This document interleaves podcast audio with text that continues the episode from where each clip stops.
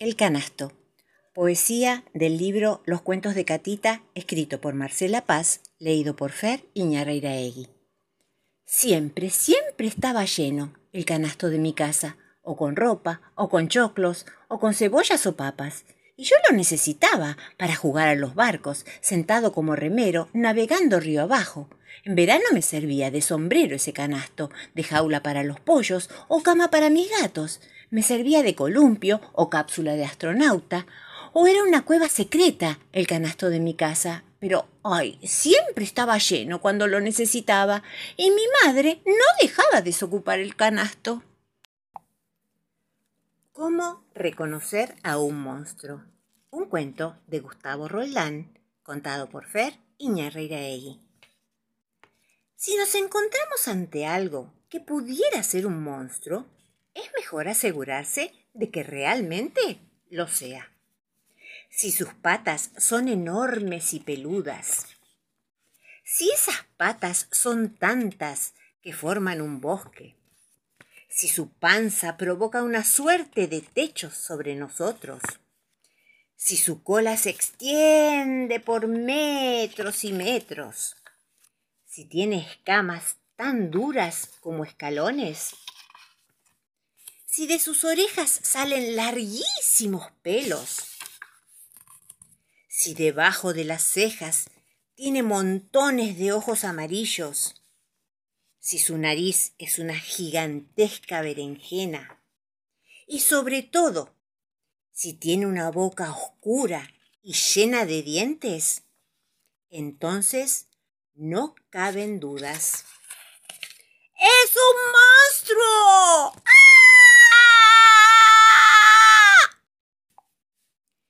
Enojo de conejo. Un cuento de Silvia Schuher, contado por Fer Iñarreiraegui. ¿Cuál es la diferencia entre este conejo y los demás conejos del mundo? ¿Las orejas? No. Son finas y alargadas como las de todos los conejos. Los bigotes. Tampoco. Son negros y pinchudos como los demás. ¿Los dientes? Menos que menos. Nuestro conejo tiene unos dientes enormes que usa, como todos, para morder zanahorias. Entonces, lo que distingue a este de los otros conejos del mundo es que cuando se enoja se convierte en otro. En gato, por ejemplo, o en árbol, o en olla, o en guitarra. Depende. Porque según el día, la hora o el tamaño de su rabia, el conejo se transforma en una cosa o en la otra. Pero se transforma y deja de ser conejo hasta que el enojo se le pasa y vuelve a ser el de siempre. O sea, conejo. Ahora, sin ir más lejos, nuestro amigo camina de un lado para el otro en el jardín en busca de su hermana para molestarla, y como no la encuentra, empieza a enojarse. Le cambia el color de los ojos, las orejas se le empiezan a mover como molinetes, la forma de mirar se le arruga y ¡zas! Cuando menos se lo espera, ya está hecho un gato. El gato en que se ha convertido el conejo empieza a gatear hacia el pueblo, da un paseo por los tejados y cuando siente que la panza le hace ruido, pega un salto a la vereda. Se apura en busca de alimento, pero como es la mañana, los camiones acaban de limpiar la calle y no hay ni una sola bolsa de basura en la cual hurgar. El hambre hace que el gato se enoje más. Entonces los bigotes se le estiran. Se pone a maullar finito y cuando menos se lo espera, se convierte en un violín. El violín, que hasta hace un rato era gato, que a su vez era conejo, queda apoyado contra un paredón. Y nada más habría para agregarle a esta historia si no fuera por lo que pasa. ¿Qué qué pasa? Pasa que pasa un hombre, un hombre que ve el violín abandonado y se sorprende. ¿Qué hace un instrumento musical abandonado? se pregunta. ¿Quién puede ser tan distraído como para olvidarse un violín? La cuestión es que el señor mira para todas partes y como no ve a nadie, agarra el violín y se lo lleva. Camina hacia la escuela de música, golpea la puerta del salón donde ensaya la orquesta y sin tomar en cuenta la rabia que provoca su interrupción, se dirige al director. Disculpe, dice el hombre, pero encontré este violín.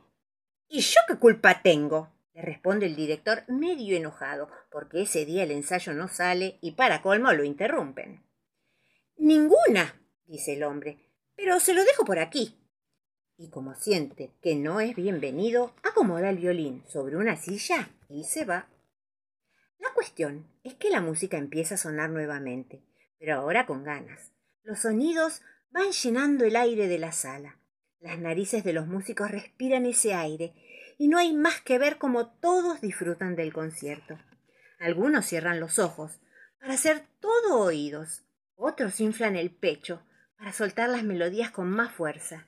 Los dedos del pianista se abren como abanicos y todo en el ensayo parece encaminarse hacia los acordes finales cuando un trompetista lo ve. ¡Un gato! grita asustado señalando la silla en la que estaba el violín. ¡Brujería! Y cuando los otros se dan vuelta para verlo, al gato, claro, se encuentran con una especie de remolino que termina en conejo. El conejo, que gracias a la música pierde su enojo y recobra su forma, da unos saltitos sobre la silla y aplaude fascinado al director. Lo mira con su mejor cara de conejo y a su manera le pide quedarse. Con la música, parece decir la mirada del conejo, puedo ser siempre conejo. Este bicho trae suerte, dice al fin el director después de un largo silencio. Y como nadie lo desmiente, el hombre alza la batuta y la música vuelve a sonar. Vuela, Mariquita, un cuento de Beatriz Dumerc contado por Fer Iñarreiraegui. Mariquita, la vaquita de San Antonio, andaba siempre por el campo de aquí para allá, volando y caminando. Pero no andaba a tontas y a locas. Muy por el contrario, miraba, observaba y prestaba a todo mucha atención. Así que sabía muchas cosas. Sabía, por ejemplo, que don Grillo nunca terminaba de hacer su casa porque le gustaba agrandarla, achicarla, cambiarla y se pasaba todo el invierno escarbando, poniendo y sacando tierra de puro gusto nomás. ¿Cómo va esa casa, don Grillo? preguntaba Mariquita cuando lo veía tomando sol en la puerta. Esta semana he agrandado el comedor y achicado la despensa, decía don Grillo. Y Mariquita proseguía su camino, observando a su alrededor mientras don Grillo comenzaba a demoler la pared de la cocina. Cuando alguno de los animales del campo quería saber algo, pues se lo preguntaba a Mariquita. ¿Cuándo se abrirán las flores de diente de león?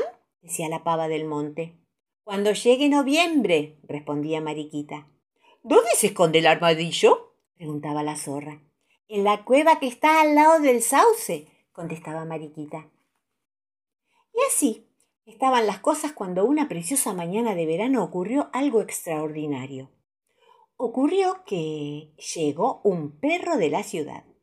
Mariquita había visto muchos perros, claro está. Perros que aparecían, husmeaban, escarbaban la tierra y se iban ladrando por el camino, vaya a saber dónde. Pero este era completamente diferente. Para comenzar, apenas llegó, saludó cortésmente y enseguida se presentó.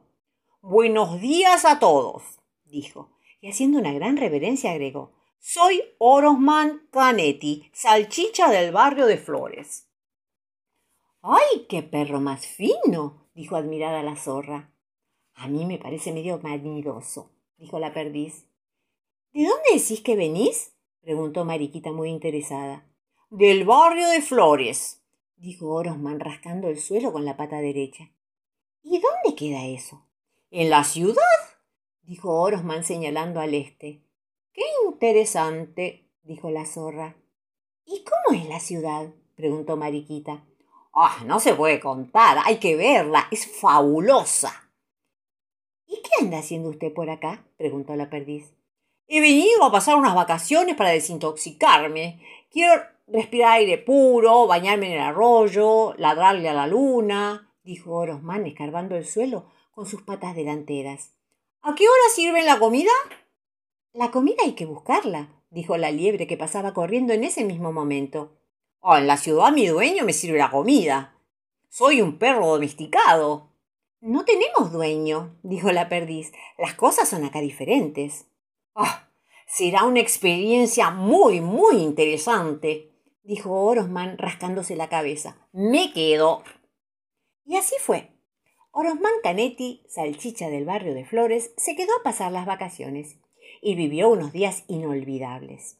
Por las mañanas corría por el campo, tomaba sol, se bañaba en el arroyo y por las noches, a la luz de las luciérnagas, contaba historias de la ciudad y todos lo escuchaban embelesados. Y mucho más Mariquita. Contá otra vez cómo se prenden las luces del centro y cómo llegan los trenes a la estación, pedía.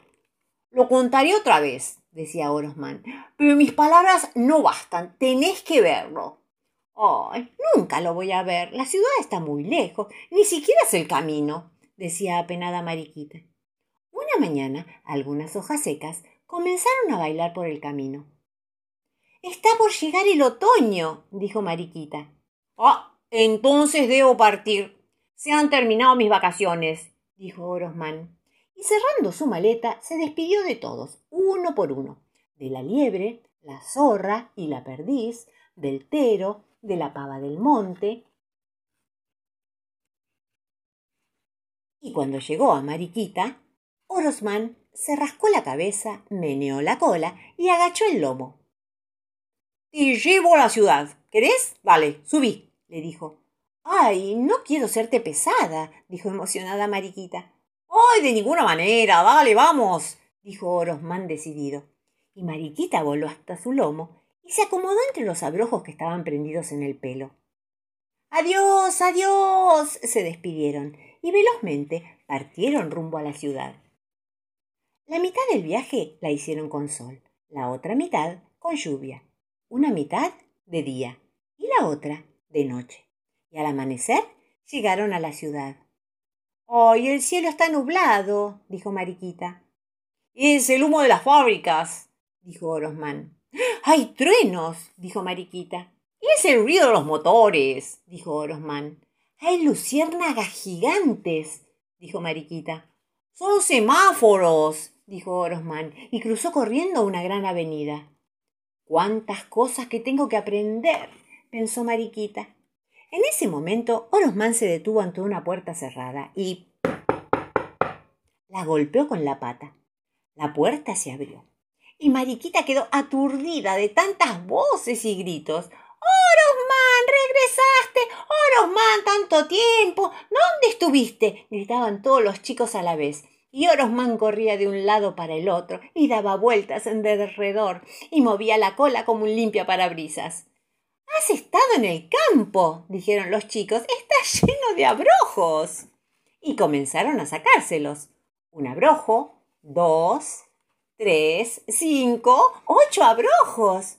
Mira, tiene una mariquita de San Antonio, gritó uno de los chicos. Y Mariquita trepó por un dedo, después por otro, y caminó tranquilamente por la palma de una mano. Pongámosla en el cantero, dijeron los chicos, y Mariquita fue depositada sobre una flor. Ay, me quedaría a pasar unas vacaciones. Y despacito, poquito a poco, conoceré la ciudad, pensó Mariquita, y enseguida se quedó dormida. Tan cansada estaba. Al otro día salió a caminar, y al otro también, y al otro. Y en verdad está pasando unas preciosas vacaciones. Ya conoce algunas calles, plazas, jardines y muchas casas. Ha paseado en auto, en tren, en bicicleta y en colectivo. Y si todavía no llegó a tu casa, es seguro que llegará un día de estos. Se trepará a tu mano y después de recorrerla, saldrá volando. Porque Mariquita es así. Le gusta andar de aquí para allá, mirando, observando, prestando a todo mucha atención. Por eso sabe tantas cosas.